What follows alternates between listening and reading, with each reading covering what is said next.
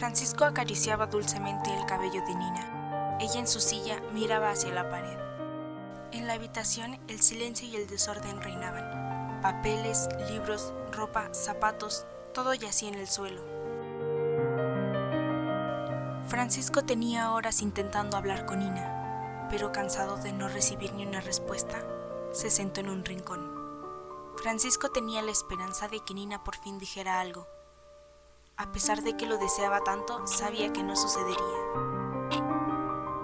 Después de unos minutos, se paró, se acercó a la silla y besó la cabeza de Nina. Tomó una bocanada de aire y comenzó con otro de sus discursos. Nina, no sé por qué estás así. Hemos esperado tanto para estar juntos y ahora que por fin lo conseguimos, no quieres decir ni una sola palabra. Amor, sé que tus papás... había terminado de hablar cuando el sonido de varios autos llamó su atención. Francisco miró por la ventana y lo que vio no le sorprendió en absoluto. Cinco carros patrulla ocupaban toda la calle. A Francisco no se le dificultó encontrar al hombre a cargo, un oficial famoso en la ciudad, mejor conocido como el comandante Espinosa. Espinosa era un veterano en la policía. Llevaba poco más de 20 años trabajando y sabía exactamente qué hacer en una situación como esta. Bajó de su patrulla y se dirigió hacia uno de los oficiales. A continuación preguntó, Pérez, ¿ya se ha desalojado a los vecinos? Pérez asintió. El comandante Espinosa dio unos pasos hacia el frente y se dirigió a un grupo de oficiales a los cuales ordenó. Hernández, Solís, Morales, a la puerta. Contreras, Medina, Fernández, ustedes por atrás. Los demás ya saben qué hacer. Arriba Francisco intentaba conservar la calma, pero la desesperación comenzaba a invadir. Registró en el desorden del cuarto en busca de la 9 milímetros que había dejado apenas unas horas atrás. La recogió y la cargó esperando que lo peor sucediera. La movilización abajo era muy rápida y no había tiempo para errores, y Espinosa lo sabía muy bien. Años atrás había tenido un operativo similar fallido. El comandante se colocó por delante de las patrullas. Uno de los oficiales le pasó un altavoz. Espinosa lo tomó y al mismo tiempo le preguntaba, ¿qué sabe de la chica? El oficial sacó unas hojas y contestó, sobre la chica, nada. No sabemos aún nada. Creemos que está viva. Espinosa frunció el ceño. Su experiencia le decía que no tenía una información crucial. Después de pensar, por fin eligió una opción. Encendió el altavoz y comenzó a negociar. El cuartel de policía había practicado y llevado a cabo este operativo cientos de veces a lo largo de los años, así que sabían de memoria lo que pasaría, y estaban capacitados para responder a cualquier irregularidad dentro del operativo. Francisco, soy el comandante Espinosa. No quiero hacerte daño.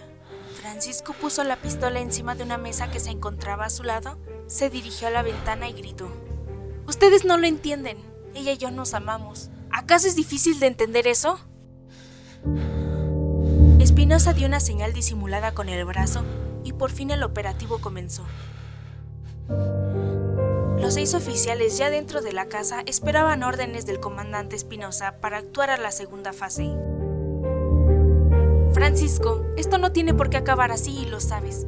Nina quiere estar contigo, pero no de esta manera. Si bajas con ella todo estará bien, lo prometo, dijo el comandante Espinosa.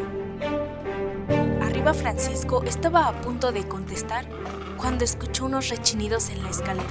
Enseguida supo lo que pasaba, tomó la pistola 9 milímetros y se posicionó junto al cuerpo de Nina. Espinosa sabía que algo andaba mal. Habían pasado unos minutos y no recibía ninguna respuesta, tanto de Francisco como de su equipo. Espinosa pidió el walkie-talkie y lanzó órdenes. Él sabe que están ahí. Hagan lo posible por no lastimar a la chica. Los oficiales se prepararon para atacar. Fernández subió por las escaleras y se colocó al lado izquierdo de la puerta en la que se encontraba Francisco. Solís hizo lo mismo en el lado opuesto, mientras que Medina abría cuidadosamente la puerta. Francisco tenía el arma en sus manos y apuntaba fijamente hacia la puerta. Soltó unos dos disparos antes de que la munición se le agotara. Desde fuera, Contreras inició un nuevo diálogo con él. Suelte el arma y no le haremos daño. No hay salida, amigo. Te tenemos rodeado. Francisco se vio acorralado. Como último acto, se arrodilló y besó a Nina en los labios. Salió por la puerta con los brazos en alto y fue arrestado. Comandante, lo tenemos. Espinosa preguntó. ¿Y la chica? Contreras entró a la habitación con el walkie-talkie en la mano. Estaba a punto de informar que todo estaba bien. Presionó el botón y de su boca salió una palabra que nadie esperaba escuchar. ¡Mierda! La escena era espeluznante. Nina estaba sentada en aquella silla, con la cabeza entre las manos y los ojos abiertos. Contreras, casi al borde del shock, comentó, Señor, tendremos que llamar al forense. Francisco, entre llanto y desesperación, murmuró, No hay opción, tenías que ser tú.